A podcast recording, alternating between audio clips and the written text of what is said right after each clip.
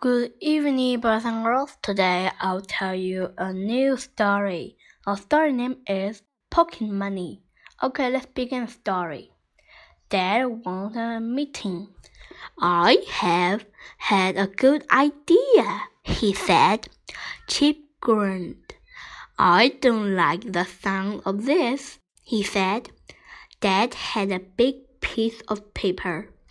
I don't like the look of it either, said Biff.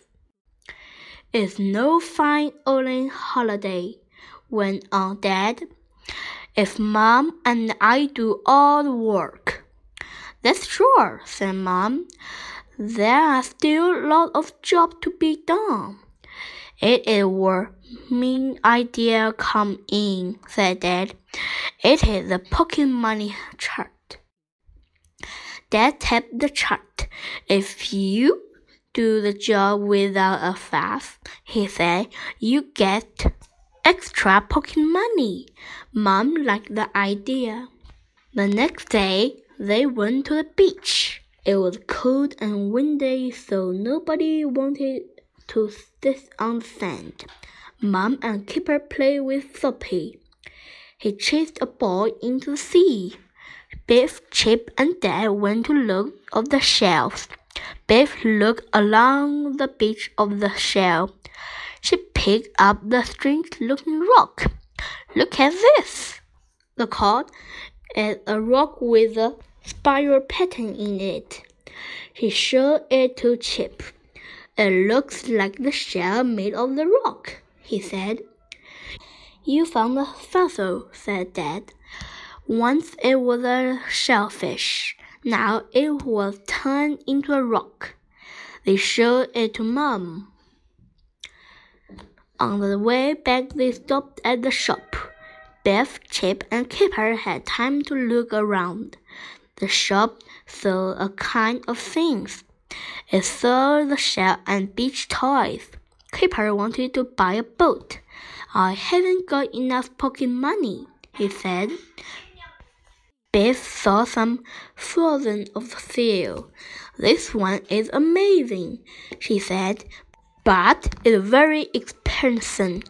Well, it's of a year old, said Chip. I will need uh, extra pocket money to, to avoid this, said Biff. Back at the camp, Biff had an idea. I'll do every job she thought. I can get all the extra pocket money. She took Chip. She would wash and dry the dishes. Dad saw Biff talking floppy for his work. What is she up to do? He wondered. When Biff came back, he asked her why she was doing everyone's job. Biff was still upset when they went to beach on the next day.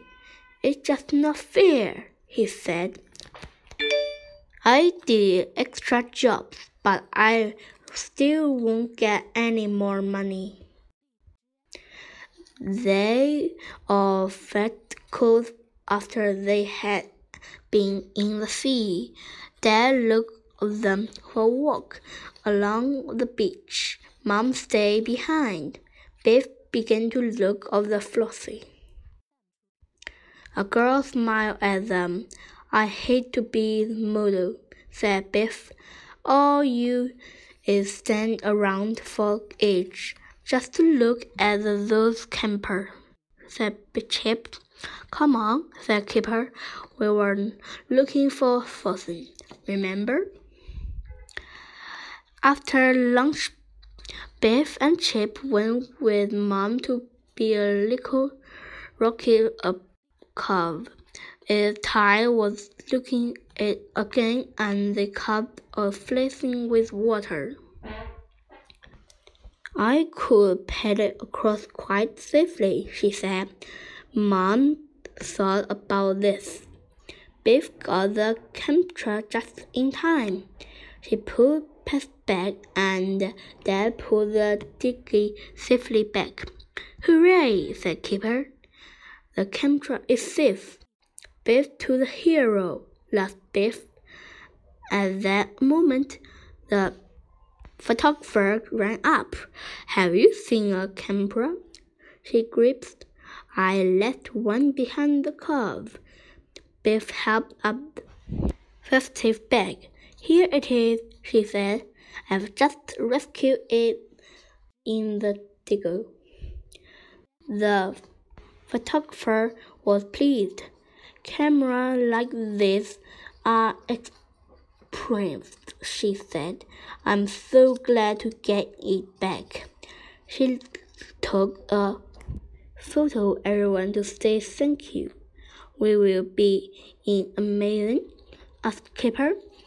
Then the photographer wanted to give Biff some money. It will for saving my camera, she said. Biff said he couldn't take the money. I just believe you got the camera back safely, she said. Kipper was cross with Biff. Why didn't you take their money? he said. I won't have. Chip looked thoughtful. I'm not sure that I would have done, he said. Then smiled at Biff. I'm very proud of you, Biff, he said. I think you are right not to take the money, agreed Mom. If you do someone a good turn, you shouldn't expect to get a reward. The next day, Dad gave Biff, Chip, and Kipper some extra pocket money. May we do have luck with it? asked Chip. Of course you can, said Dad. Then we will give it to Biff, answered Kipper. So Biff bought the first thing she wanted to Bendy. The end. Thank you for listening. Goodbye.